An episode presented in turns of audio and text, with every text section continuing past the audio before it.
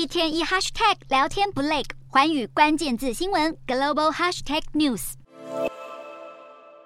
日本健保卡预计明年走入历史，取而代之的是相当于数位身份证的 My Number 卡。日本政府积极推动数位化，从二零一六年开始发行的 My Number 卡，渴望将来一人一卡，取代健保卡、驾照，甚至是外国人的在留卡。不过，日本政府推行 My Number 卡并不顺利。